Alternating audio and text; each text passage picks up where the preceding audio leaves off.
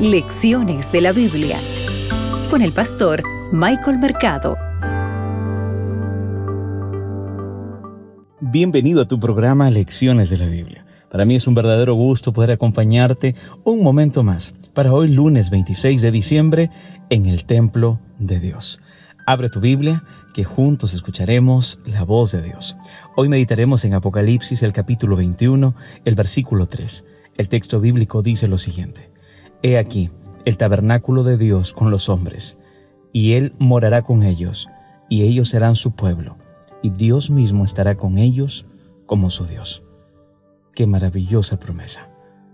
Sabes, Dios en todo momento quiso estar reunido junto a ti. Él nunca quiso dolor para tu vida, muerte, enfermedad.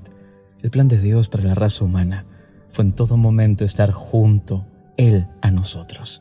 Es por eso que Él es el gran yo soy, porque Él está, es el gran yo estoy. Él en todo momento quiere habitar en medio de ti. Mira, tenemos que recordar algo importante. El santuario celestial siempre ha sido el lugar donde las huestes celestiales adoran a Dios. Pero con la aparición del pecado, ese santuario se convirtió también en el lugar desde donde se ofrece la salvación a la humanidad. Cuando termine el problema del pecado, el santuario celestial retornará nuevamente a su función original. Ahora, tú puedes leer Apocalipsis 21-22, ¿verdad? Eh, Juan el revelador nos informa aquí claramente que ya no vio un templo en la ciudad, porque el Señor Dios Todopoderoso y el Cordero con su templo, ¿verdad? Juntamente con su templo, Él estaba ahí. Pero tal vez tú te preguntas, ¿qué significa eso que ya no hay una casa de Dios donde sus criaturas puedan ir a tener una comunión especial con Él? Tal vez esta es una pregunta para ti.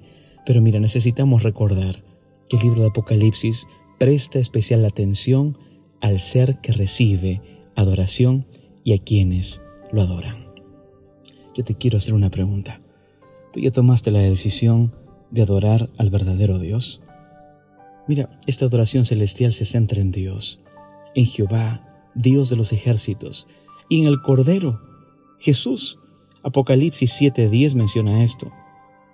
Los adoradores son quienes han salido de la gran tribulación y han lavado sus ropas y las han emblanquecido en la sangre del Cordero. Solamente Dios puede transformar tu vida. Solamente Dios puede redimir tu vida. Él es capaz de restaurar emociones, familias, pensamientos, mentes. Yo te quiero invitar para que abras tu corazón a Dios y le puedas entregar tu vida a Él. Mis oraciones son por ti y por tu familia. Que Dios te acompañe. Acabas de escuchar Lecciones de la Biblia con el pastor Michael Mercado.